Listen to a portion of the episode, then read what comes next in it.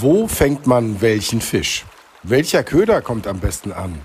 Wie schmeckt unsere Beute? Naheliegende Fragen für uns Angler, während wir in der frischen Luft am Ufer stehen. Aber heute begeben wir uns sozusagen mal unter Wasser.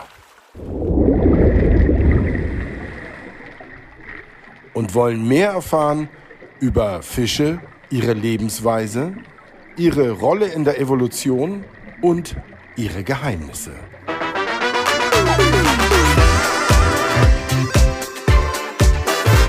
Bis zum Biss. Der Angelpodcast mit Stefan Netzeband.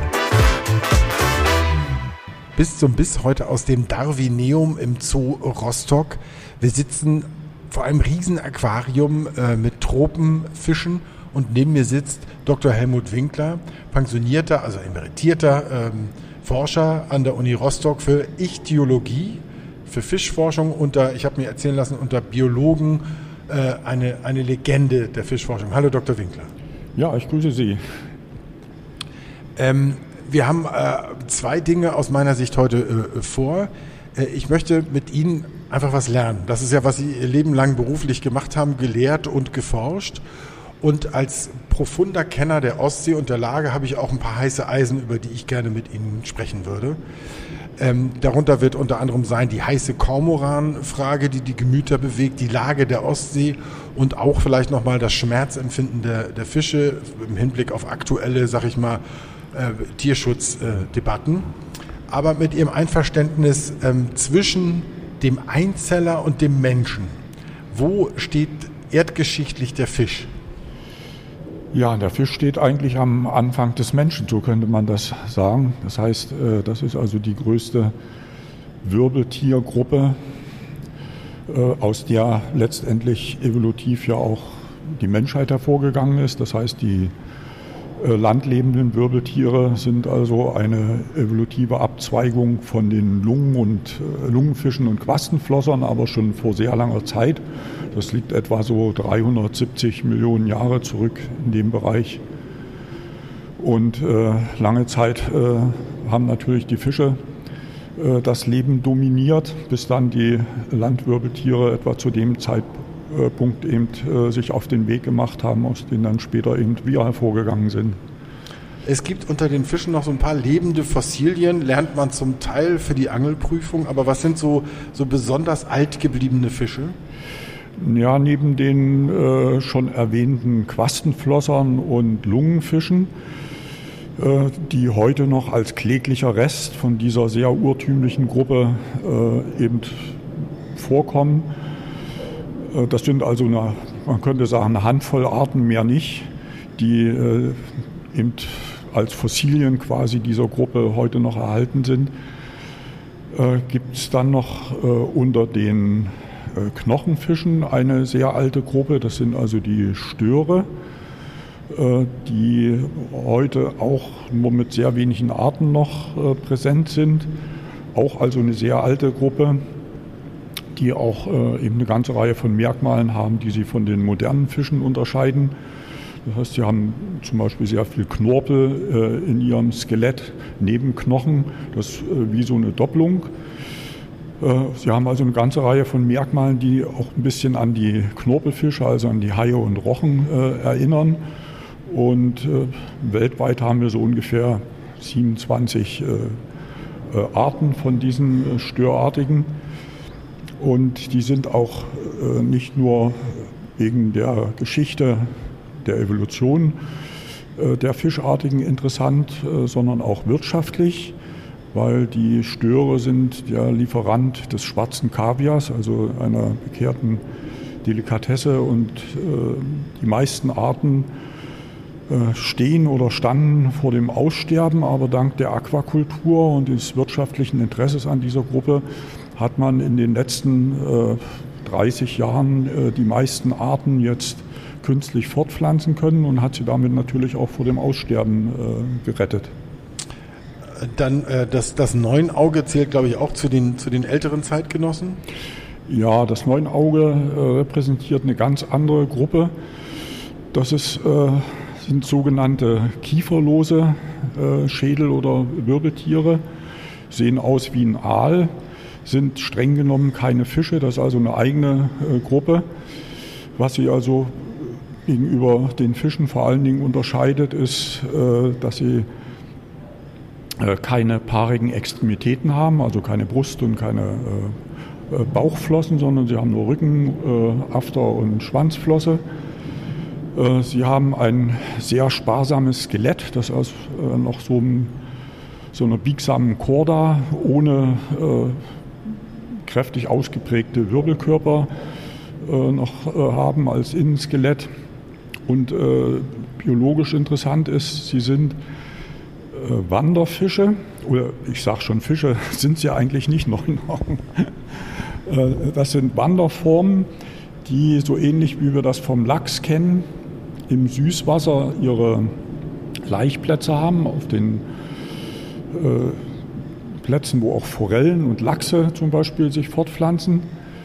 Und aus den Eiern, die dort abgelegt und befruchtet werden, äh, kommen kleine Larven raus, die dann eingegraben viele Jahre, das können also bis zu sechs, sieben Jahre sein, äh, im Sediment sitzen und von äh, vorbeitreibendem organischem Material sich ernähren. Und wenn sie dann eine bestimmte Größe erreicht haben, metamorphorisieren sie, das heißt, sie wandeln sich um, nehmen dann eben andere äußere Merkmale an, auch im Inneren finden natürlich in dieser Phase Veränderungen statt. Und dann kommt ein nicht geschlechtsreifes äh, Jungtier raus, das dann ins Meer abwandert. Und äh, diese neuen Augen haben also keine Kiefer, also keine beißenden äh, Organe, sondern haben eine Hornzunge, auf der äh, Hornzähne sitzen, mit denen sie äh, an größeren Fischen sich äh, eben ranmachen und da Löcher rein raspeln. Das heißt, die äh, nehmen also Haut und äh, Muskelpartikel auf und die schlürfen sie dann ein und ernähren sich davon. Der Fisch äh, überlebt das größtenteils, wenn er also normaler Statur ist.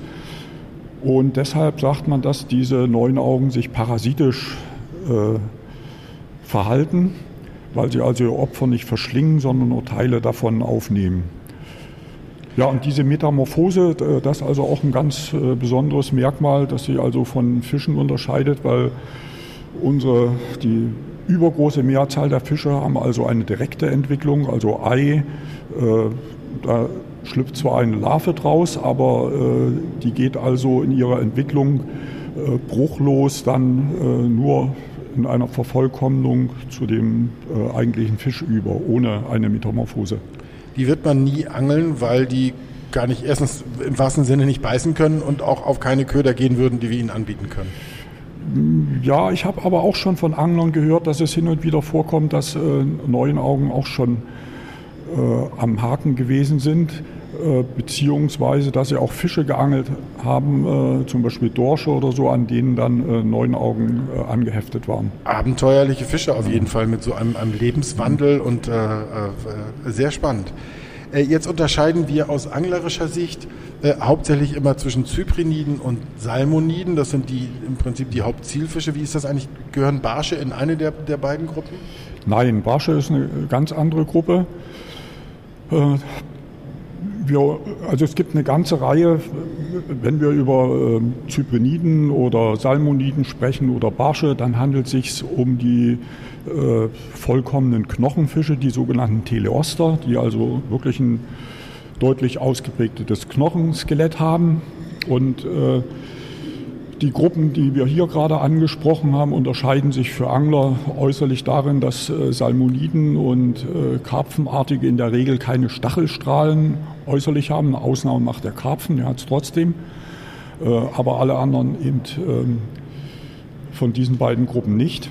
Während eben die Barschartigen dadurch gekennzeichnet sind, dass sie also in der Rückenflosse und in der Afterflosse und auch in der Bauchflosse eben echte Stachelstrahlen haben. Und äh, die Barschartigen sind die größte Fischgruppe, die wir kennen.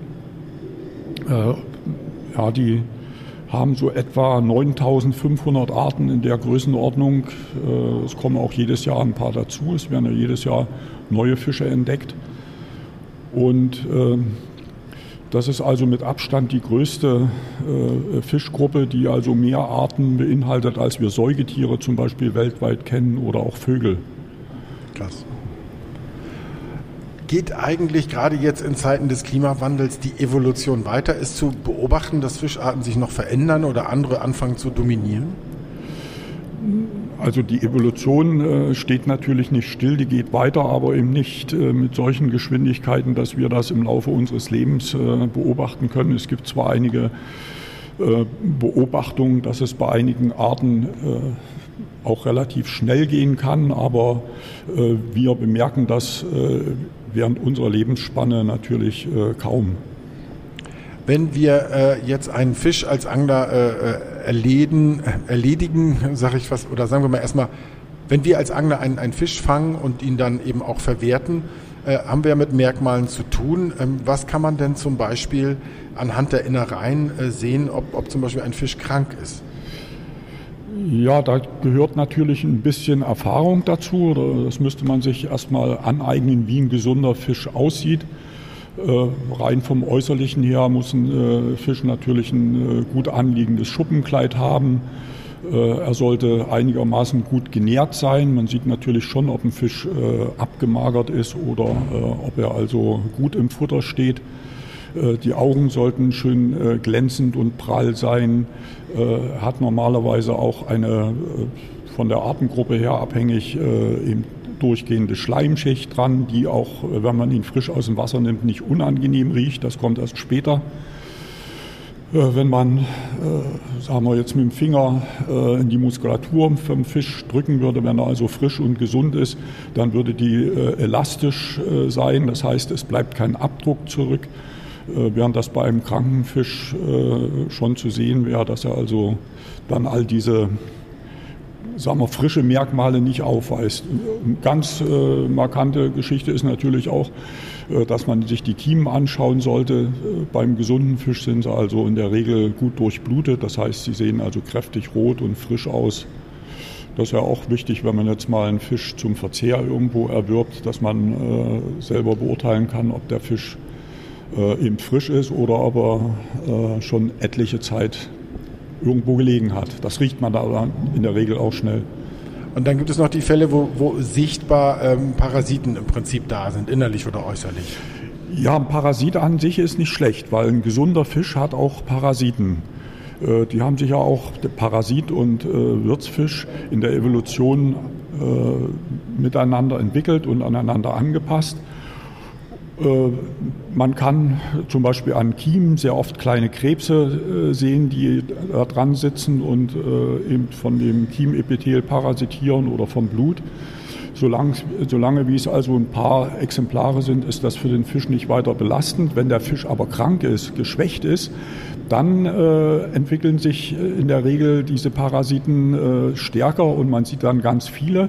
Das heißt, das geht dann konform mit der Kondition des Fisches. Wenn der eben äh, im schlechten Zustand ist, dann hat er auch übermäßig viele Parasiten und das dann Anzeichen, dass ihm nicht gut geht. Aber an sich ist ein Parasit äh, am Fisch was Gesundes. Solange wie Sie sich nun äh, damit beschäftigt haben, haben Sie einen Lieblingsfisch, der Sie besonders fasziniert aufgrund seiner äh, äußeren Erscheinung oder seiner Lebensweise? Oh, das ist eine schwierige Frage. Äh, natürlich schaut man immer gern auf äh, exotische Fische. Ich hatte also die Störe äh, erwähnt, wenn man die im Aquarium oder im Wasserbecken schwimmen sieht. Das ist also beeindruckend, wenn Sie einen Fisch sehen, der majestätisch und ruhig dahin schwebt im Wasser. Äh, oder äh, wenn Sie mal einen großen Zackenbarsch gesehen haben, der also zwei Meter äh, lang ist, im Prinzip vergleichbar von der Körpermasse mit einem Schwein. Und der steht also und schwebt im Wasser und mit einem winzigen Flossenschlag bewegt er sich elegant davon. Das ist faszinierend. Aber auch kleine Fische wie zum Beispiel Stichlinge oder Seenadeln, wenn man sie im Aquarium sieht oder unter Wasser beobachtet, äh, offenbaren auch äh, eine solche Eleganz und äh, zeigen interessante Seiten, die immer wieder faszinieren. Faszinieren ist ein gutes Stichwort. Ähm, es gibt ja noch zwei Fragen, die einen, einen auf jeden Fall beschäftigen können, nämlich wie schlau sind Fische und wie doll empfinden sie äh, auch Schmerz. Fangen wir mit dem ersten Mal an. Wenn ich jetzt versuche, dem Fisch nachzustellen, ich will ihn ja reinlegen quasi. Ich biete ihm einen Kunstköder und, oder einen Naturköder und hoffe, dass der beißt, obwohl man vielleicht sogar erkennen kann, dass das jetzt gerade keine natürliche Situation ist. Wie schlau sind Fische? Äh, ja, also Fische, äh, man hat ihnen ja früher immer äh, dieses Prädikat angehängt, Fische sind stumm. Äh, wir wissen mittlerweile, dass Fische untereinander kommunizieren mit Lauten aus verschiedenen Gründen und schon allein, wer also kommuniziert, der ist also nicht dumm, sondern der muss also auch was im Regen im Gehirn haben. Und ähm, man weiß schon sehr lange, dass äh, Fische zum Beispiel auch lernfähig sind. In den Klöstern früher, die ja häufig äh, Karpfen gezüchtet haben, weil man Karpfen in der Fastenzeit essen durfte. Die galten ja dann nicht als Fleisch, sondern als Fisch. Und äh, da hatte man also auch festgestellt, dass wenn man äh, die Fütterung äh, irgendwie gekoppelt hatte zu, mit einer bestimmten Tageszeit und äh, die Glocken ertönten, dass dann die Fische äh, eben an den, also die Karpfen an den Rand kamen und äh, Futter erwarteten, auch wenn keiner äh, zum Füttern gekommen ist.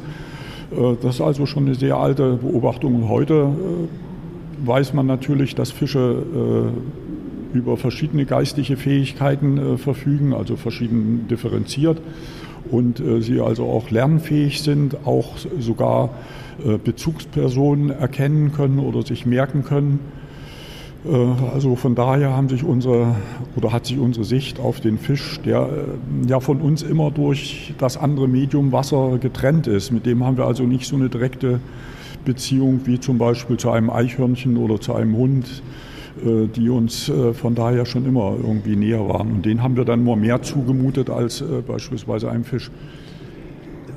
Der Fisch reagiert auf Impulse, also so gesehen, ähm, wenn wir ihm Schmerz zufügen oder physisch ihn so äh, tangieren, da tut er schon was. Würden Sie das als Schmerz so landläufig bezeichnen, wie wir ihn als Menschen kennen oder bei Säugetieren sehen?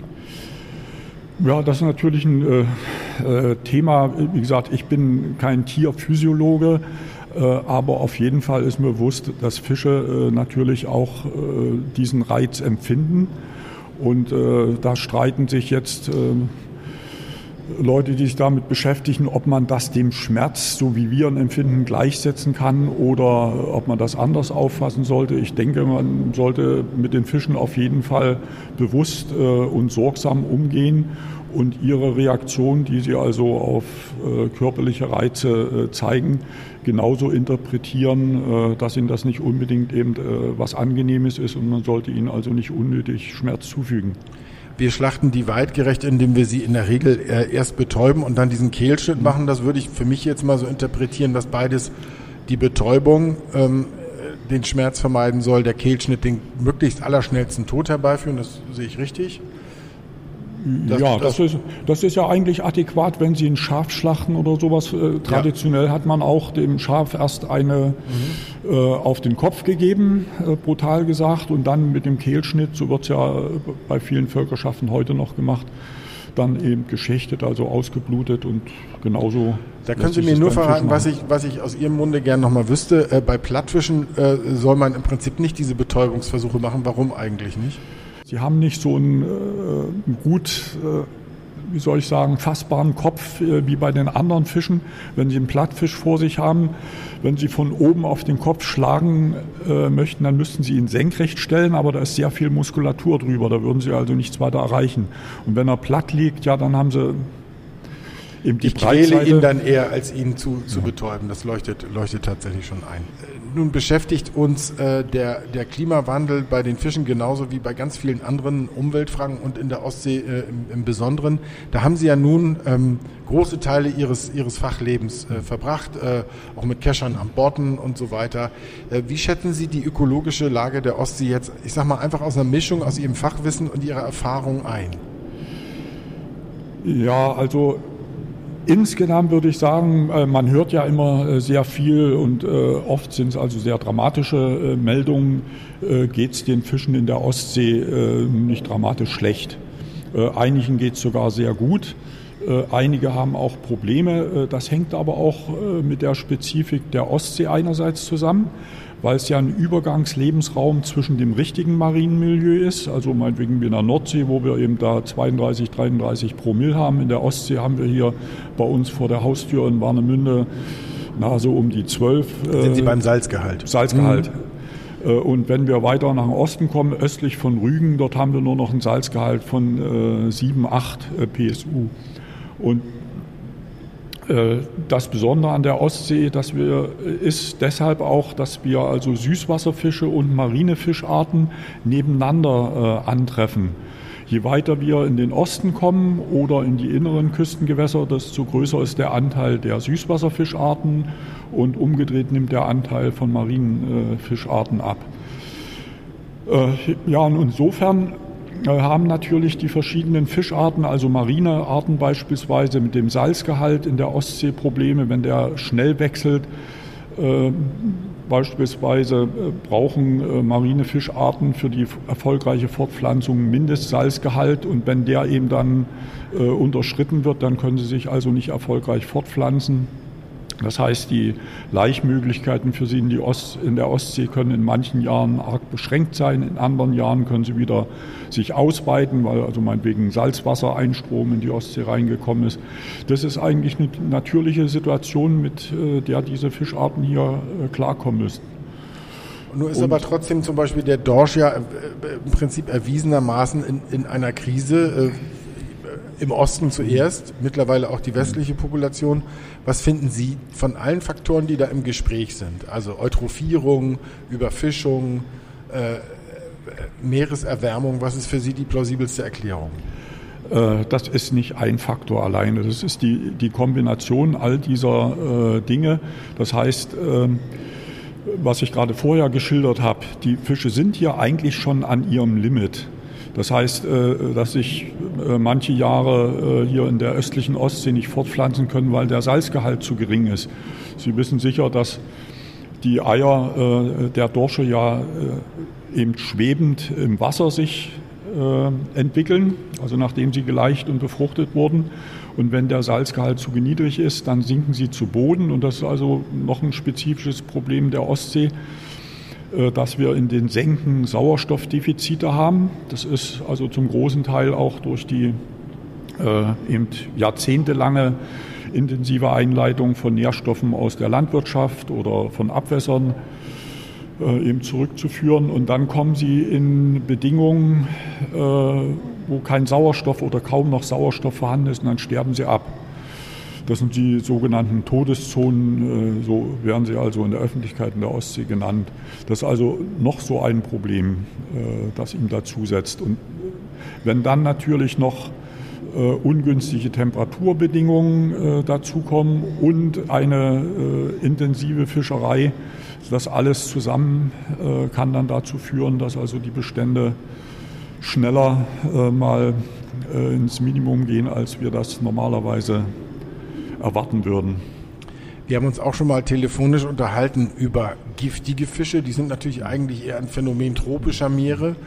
Äh, äh, es gibt, äh, so erinnere ich das, zwei relevante giftige Fische in unseren Breiten. Das eine ist das Petermännchen und wo ich vor unserem Gespräch nie gehört hatte, ist die Fieberqueise. Ja. Ähm, und in diesem Rahmen gerne nochmal die Hinweise von Ihnen. Wie giftig ist denn jetzt so ein Petermännchen, wenn ich, die sind ja in küstennahen, flachen Gewässern, wenn ich da reingrapsche und das total zwiebelt? Wie gefährlich ist das? Ja, also die Fieberqueise kommt in der Ostsee nicht vor, die gibt es in der Nordsee, aber dafür äh, haben wir hier in der südlichen Ostsee äh, häufiger äh, eben das Petermännchen. Das ist so ein Fisch, der wird bis über 30 Zentimeter lang, äh, gräbt sich äh, gern in den Sand ein und hat also in der ersten Rückenflosse und auf den Kiemendeckeln solche Stachel, an deren Basis ähm, Giftdrüsen sitzen. Und äh, das Gift ist für uns nicht, äh, sagen wir, lebensbedrohlich. Äh, was es aber häufig verursacht, sind wahnsinnige Schmerzen. Es kommt also häufig bei Betroffenen zum Kreislaufkollaps. Sie müssen dann also äh, behandelt werden. Und äh, ich habe also selbst mit mehreren Personen gesprochen, die davon betroffen waren. Also einige, die haben mir bestätigt, das wäre also ein höllischer Schmerz gewesen. Ich habe aber auch welche getroffen, die haben gesagt, na ja, das war so wie ein Wespenstich für mich. Äh, also so ist die Spanne. Aber ähm, es gibt auch äh, in der historischen Literatur solche Schilderungen, dass sich die Seeleute, die dann äh, eben davon betroffen waren, die Hand abhacken lassen wollten, weil der Schmerz so groß war oder ins Wasser springen wollten. Das sind also die etwas ähm, nicht so angenehmen Auswirkungen, die auftreten können. Aber es ist nicht lebensbedrohlich. Das. Andere Legenden und Gruselgeschichten gibt es ja übrigens über den Wels, der in der Tat sehr groß werden kann. Äh, das kommt ja ab und zu mal vor, gerade komischerweise im Sommerloch, äh, dass Welse mal Dackel äh, fressen oder, oder Schwimmende beißen. Da ist auch durchaus was dran, oder? Ja, auf jeden Fall. Die Fische, also speziell jetzt Raubfische, die also andere Fische fressen oder auch Vögel und so weiter, äh, die äh, können natürlich Beute nehmen, die in einer gewissen Relation zu ihrer Maulgröße ist. Und Welse werden ja bis deutlich über zwei Meter, bis über drei Meter groß äh, und haben dann ein entsprechendes großes Maul und können dann schon große Objekte aufnehmen. Und es gibt also speziell zum Wels, also es geht hier um den, der bei uns vorkommt, Silurus glanis. Übrigens haben wir in der Warnow hier in Rostock eine sehr gute Population, wo alle Jahre immer mal so ein äh, Riesentier geangelt wird von 2,30 Meter oder äh, noch größer. Und äh, da ranken sich auch in der Geschichte immer wieder äh, im Stories drum, dass wenn irgendwo äh, ein Hund äh, abhanden gekommen ist oder früher äh, wurde auch äh, vermutet, dass sie also Kinder gefressen hätten. Äh, ja, da rankt sich also ein Mythos drum. Aber dass sie also solche großen Objekte nehmen, ist zweifelsohne. Und ich habe vor kurzem mal in einer äh, alten Literatur eine interessante Schilderung gefunden. Und zwar in der Weichsel ist, ich glaube, 1700 und äh, ein, zwei Jahre äh, nachweislich wirklich ein Kind in einem Wels gefunden worden. Das ist also äh, schriftlich dokumentiert und es ist dann äh, für dieses Kind dann extra eine Messe äh, dort gehalten worden in der Kirche. Das ist also der einzige Fall, den ich bisher gelesen habe, wo es äh, ganz konkret beschrieben ist. Sonst sind es häufig Vermutungen. Es, äh, sogar nach äh, Pferden sollen sie angeblich im Wasser geschnappt haben und was nicht alles, nach Badenden, aber das sind also so Legenden. Irgendwo zwischen echter Gefahr und Legende fliegt auch der Kormoran durch die Anglermedienlandschaft äh, bei Fischzüchtern im Binnenland, äh, bei, bei Fischern an der Ostsee. Sie haben sich nun auch äh, eingehender mit dem Kormoran befasst, um, mal, um mal da ganz einfach einzusteigen. Für wie relevant für den Rückgang von Fischbeständen halten Sie den Kormoran? Eigentlich nur sehr begrenzt. Man muss hier unterscheiden, ein Fischer, der meinetwegen eine Teichanlage betreibt, also eigentlich ein Fischzüchter, das ist ja wie ein, einer, der äh, ein Feld bestellt, nur dass es sich hier um äh, Wasser handelt, äh, der leidet natürlich extrem darunter, wenn ein Schwarm Kormorane äh, einfällt und ihm hier im Laufe eines halben Tages oder eines Tages da 80 äh, Prozent seiner Fische äh, frisst oder schädigt. Was anderes ist in den freilebenden Beständen äh, größerer Wässer, Gewässer, wie also hier bei uns in der Ostsee. Äh, dort sind die Bestände so groß, dass der Kormoran, äh, sagen wir, bei einigen Arten in vergleichbarer Größe wie die Fischerei äh, auf den Bestand einwirkt. Und äh, wir konnten bei unseren Untersuchungen zeigen, dass äh, in einem äh, Zeitraum jetzt in den äh, Ende der 90er bis in die 2000er Jahre hinein der Zanderbestand im Stettiner Haff, also der östliche, äh, über fast zehn Jahre äh, nach unten gedrückt wurde. Und das äh, denken wir äh, war, also denken haben wir versucht zu beweisen, dass das wirklich der, der Fraßdruck des Kormorans war. Äh, mittlerweile hat sich dann der Zanderbestand wieder davon äh, erholt. Also der Kormoran bringt ihn nicht zum äh, Erliegen oder er vernichtet den Bestand nicht. Er kann ihn bloß äh, über eine bestimmte Zeit, meinetwegen in einem niederen Niveau äh, halten. Weil äh, wenn äh, von diesem Beutefisch, den er, sagen wir, jetzt in großen Mengen nimmt, äh, die Menge nachlässt, dann geht er natürlich äh, auf die Objekte über, die häufiger ähm, nebenan zu treffen sind. Also er geht nicht spezifisch auf eine Art. Die Fischer meinen zwar immer, der Aal ist es, den er auf jeden Fall da sucht. Aber wir haben über mehrere Jahre Nahrungsuntersuchungen an Kormoranen hier an unserer Küste durchgeführt und konnten also zeigen, dass er, äh, wie wir auch aus der Literatur wissen, die Arten in erster Linie frisst, die in großen Mengen da sind. Und das ist bei uns also der äh, Plötz äh, und der Flussbarsch. Das sind so mit die häufigsten Arten, die er nimmt.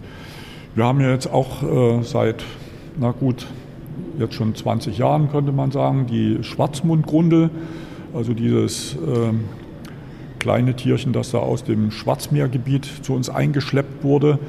Und am Anfang haben sich die Fischer beklagt und auch andere, ja, das wäre eine Plage, weil sich so viel davon entwickelt haben. Und wir konnten also auch dann feststellen, dass der Kormoran in dem äh, Maße, wie also diese Grunde sich massenhaft äh, ausbreitete, sie auch als Hauptnahrungsobjekt nutzte. Wir konnten also feststellen, dass dann ein Drittel der Kormoran-Nahrung bestand aus dieser Schwarzmundgrundel. Das heißt, um ein Drittel werden dann unsere einheimischen Bestände entlastet.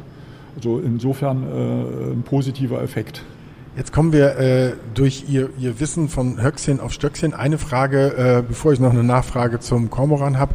Äh, stimmt es eigentlich aus Ihrer Sicht, dass die, die äh, Grundel auch in der Nahrungskette äh, zum Beispiel vom Zander einen positiven Effekt hat?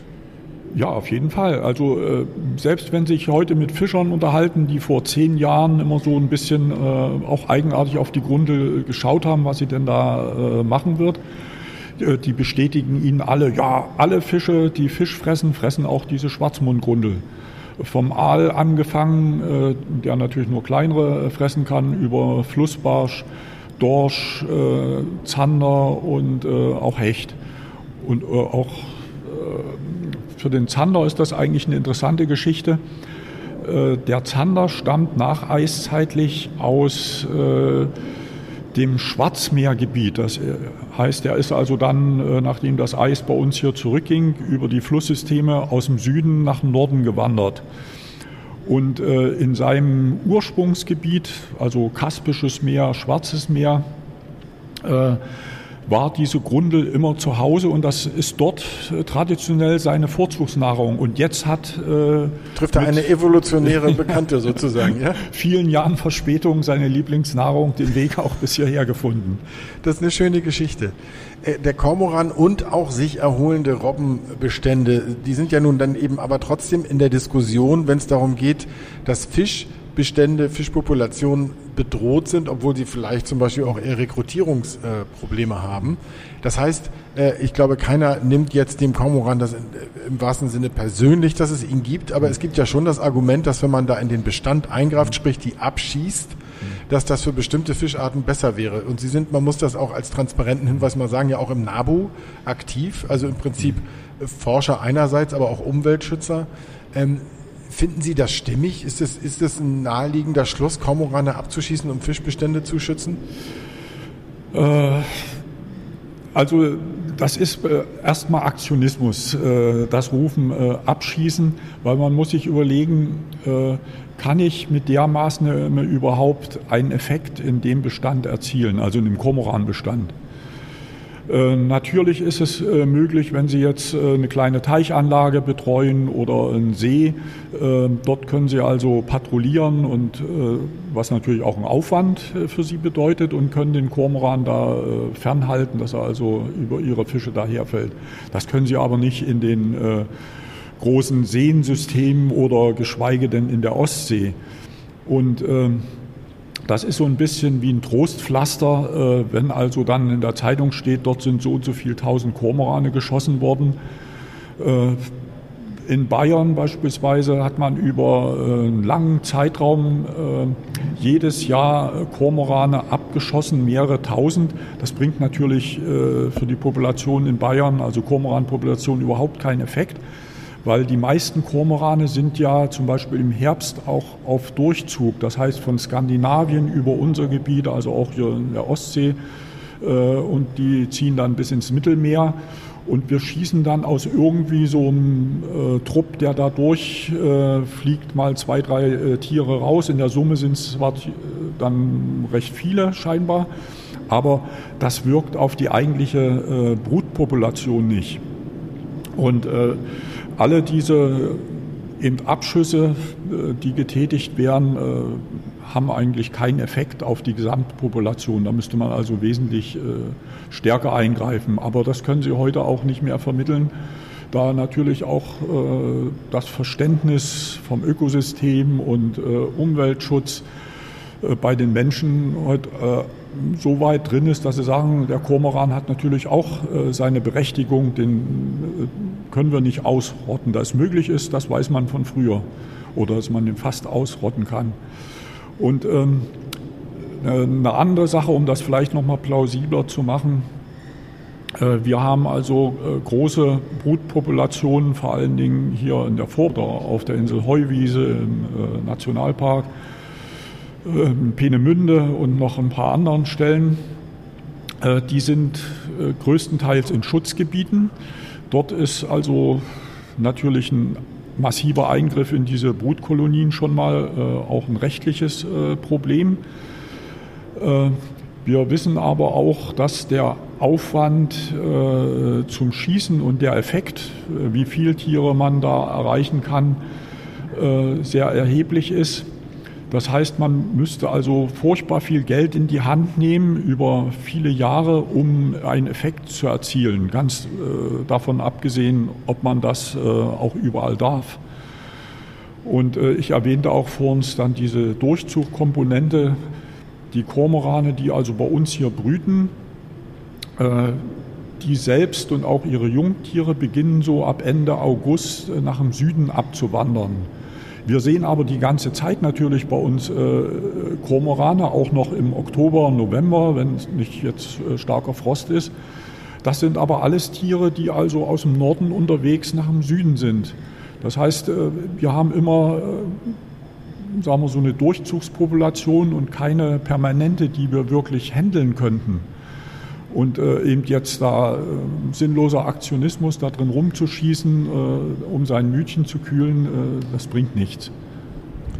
Man müsste natürlich auch den Schaden, den die Kormorane aus unserer Sicht, also oder aus Sicht der Fischerei, verursachen, äh, dem gegenüberstellen, was äh, muss ich ausgeben an Finanzen, um wirklich da was erreichen zu können. Und das steht in keinem Verhältnis. Zumindest nicht hier in diesen großen Gewässersystemen. Letzte Frage, Dr. Winkler. Äh, wenn man sich ein, ein Leben lang wie Sie mit Fischen beschäftigt, äh, welchen Fisch essen Sie am liebsten und wie, auf welche Weise zubereitet? Von Ihnen selbst oder von anderen fachkundig? Ja, also durch meine äh, Arbeit mit dem Fisch bin ich auch zum leidenschaftlichen Fischesser geworden. Und äh, eigentlich bin ich immer daran interessiert, alle Arten auch mal äh, zu probieren. Ich habe es also bis zum Stichling schon äh, geschafft. Wie schmeckt ein Stichling? Ja, äh, also wir haben ihn in Form von Stichlingssuppe konsumiert. Ich habe das also in Russland gehört, äh, dass dort die Jäger äh, auch Stichlinge dann keschern und daraus eine, eine Bouillon bereiten äh, auf dem Lagerfeuer. Und das haben wir auch probiert. Kann man also durchaus äh, wie soll ich sagen, probieren. Also es hat einen sehr eigenen äh, Geschmack, es ist also sehr fettreich. Äh, ja, muss man äh, selber beurteilen, ob einem das zusagt oder nicht. Klingt so, als könnte man das mal machen, muss es aber nicht dauern. Muss es nicht dauern. aber ansonsten äh, finde ich von den einheimischen Fischen, äh, also ein Flussbarsch ist exzellent vom Fleisch.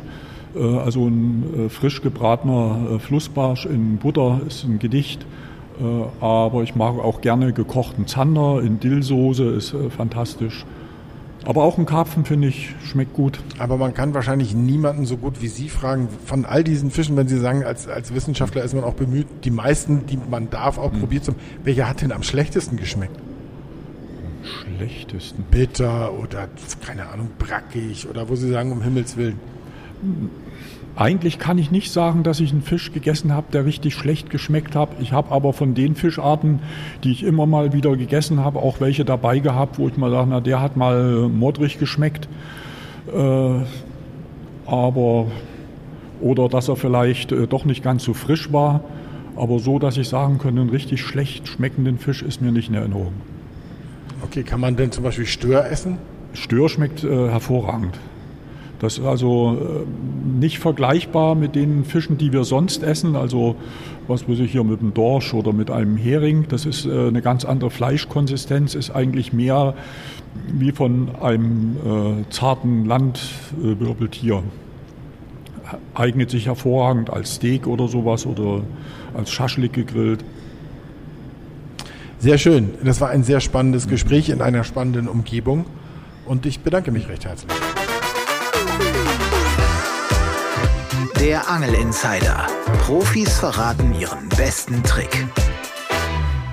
Hallo und Petri Heil, mein Name ist Veit Wilde. Ich bin Raubfischexperte der Firma Fishing Tackle Max und mein Lieblingsfisch, viele wissen das vielleicht schon, ist der Zander. Und ich möchte euch ein paar Tipps geben, wie ihr den jetzt gerade zur aktuellen Jahreszeit fangt, denn in vielen Bundesländern ist das Zanderangeln ja noch möglich. Die besten Gewässer sind jetzt im Moment Flüsse und tiefe Baggerseen. Und wenn ihr in tiefen Baggerseen angelt, solltet ihr euch jetzt schon die tendenziell tiefsten Stellen dafür suchen, weil Zander einfach als wechselwarme Fische äh, vor allem an diesen tiefen Punkten sich aufhalten. Und da kann ich euch dafür sehr gut No-Action-Sheds empfehlen. Das ist ein, das ist ein Köder, der hat ein V-förmiges Schwanzteil. Der wird auch als No-Action-Shed bezeichnet. Also der Produktname ist Vibration Shed von Seika Pro und äh, er wird aber so diese Köderform wird als No Action Shed oder V-Tail bezeichnet. Den fische ich bevorzugt mit relativ schweren Bleiköpfen um die 20 Gramm und dann mit einer ganz langsamen Köderführung, zum Beispiel der Faulenzer Methode. Eine bis maximal zwei Kurbelumdrehungen reichen aus. Und ähm, man kann auch zwischendrin mal eine kleine Pause von ungefähr einer Sekunde machen, also den Köder auch mal ganz kurz am Grund liegen lassen. Ganz wichtig, diese Kombination mit den schweren Bleiköpfen funktioniert sehr gut, weil dieser Aufschlag des Bleikopfes scheint die Zander in solchen Baggerseen offensichtlich ein bisschen aggressiv zu machen und dann zum Biss zu reizen. Und äh, ich würde euch empfehlen, dass ihr dann auch bei einem Köder, zum Beispiel beim Vibration Chat, ein Zusatzdrilling noch am Köder montiert. Der Köder ist ja 13 cm lang. Wenn ihr im Fluss unterwegs seid, äh, dann ist es jetzt meistens das Problem, dass die Flüsse tendenziell relativ klar sind in der kalten Jahreszeit und da hat sich einfach das Spinnfischen in der Dunkelheit mit dem flachlaufenden Wobbler sehr gut bewährt.